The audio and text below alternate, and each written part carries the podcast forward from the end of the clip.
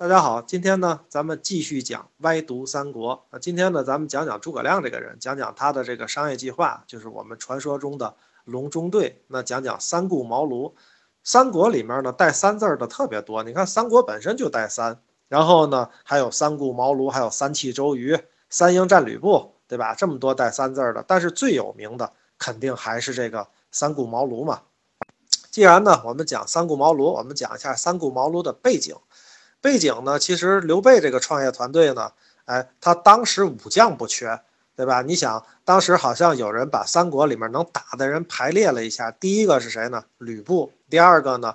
啊，赵云。然后呢？典韦。后面呢？关羽、马超、张飞啊，等等等等，这么排下去。但事实上来讲呢，那个吕布和典韦属于挂的特别早的那个三国没多少回，俩人就死了。所以剩下你看看刘备手底下这几个能打的，都是排的最靠前的精英级的人物。但是他的文官可就差了点了。好歹最后出了个徐庶啊，在诸葛亮之前还算有一个，他也算是个神级的人物。可是徐庶刚展露才华没多久，就跳槽到曹操那边了嘛。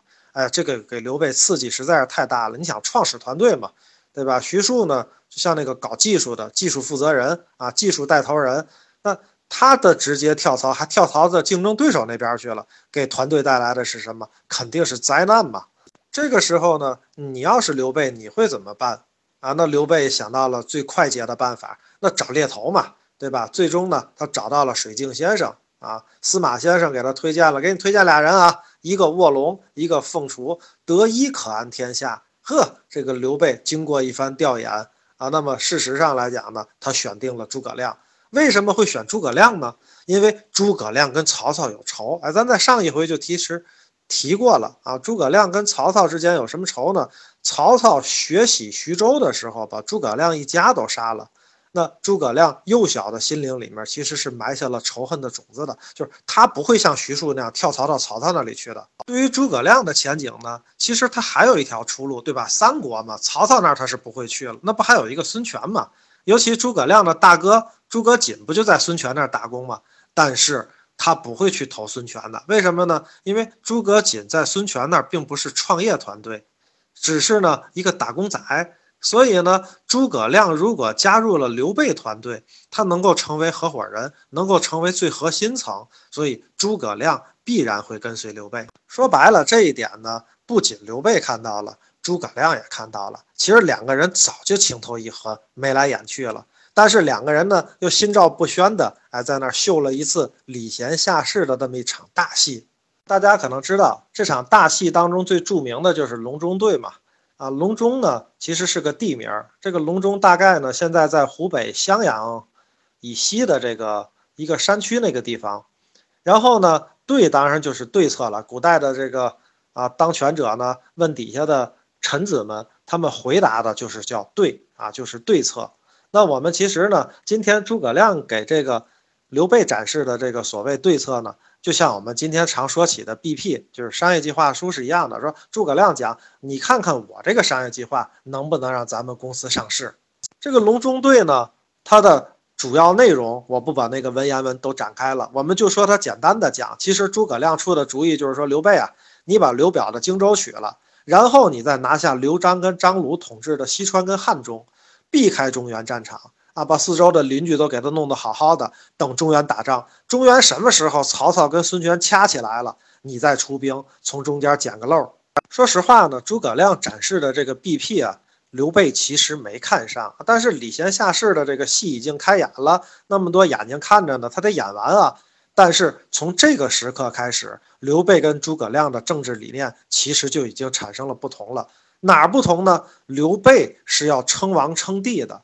那诸葛亮的政治抱负不是称王称帝，他仅仅是想让刘备在西川那儿称霸一域而已。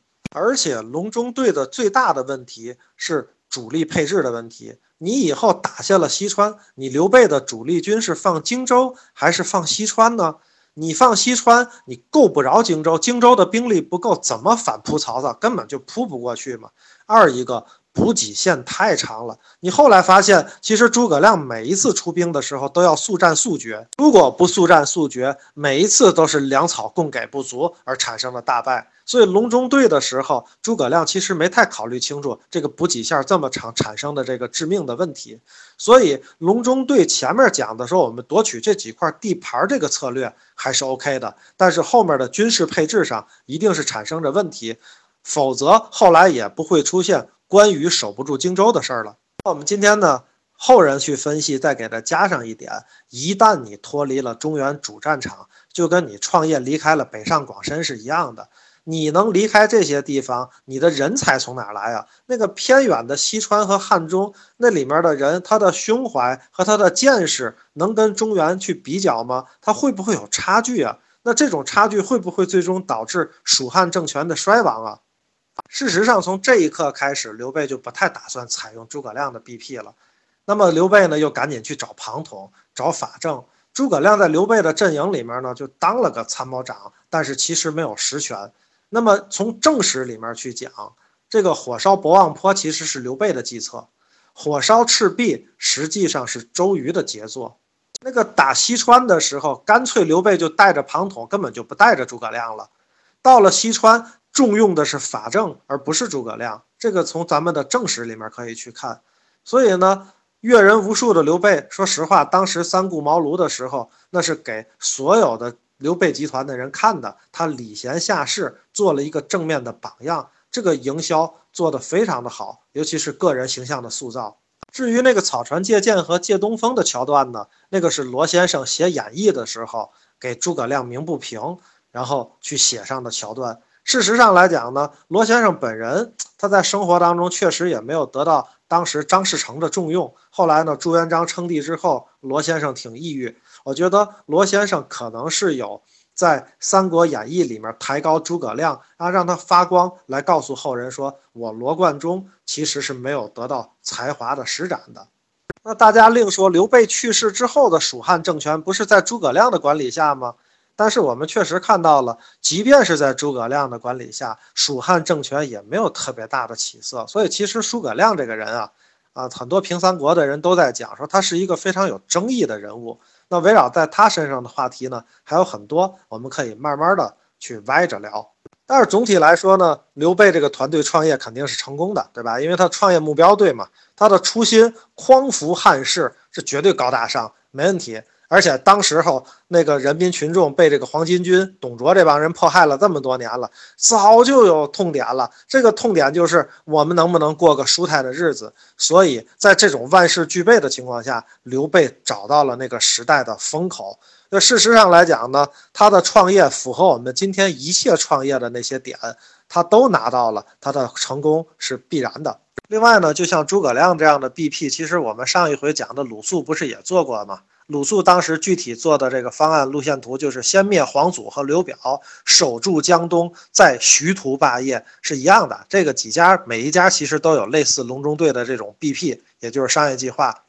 对于今天呢，我们也是这样的。任何的非常好的商业计划，那也需要经过实践的检验，也需要能打动投资人，那能够说到他的心里去，才是一个好的 BP。好了，今天呢我们就讲到这里，谢谢大家呢来听我们讲这个歪读三国。如果大家喜欢呢，可以去关注公众号“歪读三国”。喜欢听我讲故事的朋友呢，我还讲水浒，还讲其他的一些小故事。那我呢陪着大家一起读书，在我的公众号叫于少博，少年的少，伯乐的伯，欢迎大家关注，谢谢大家。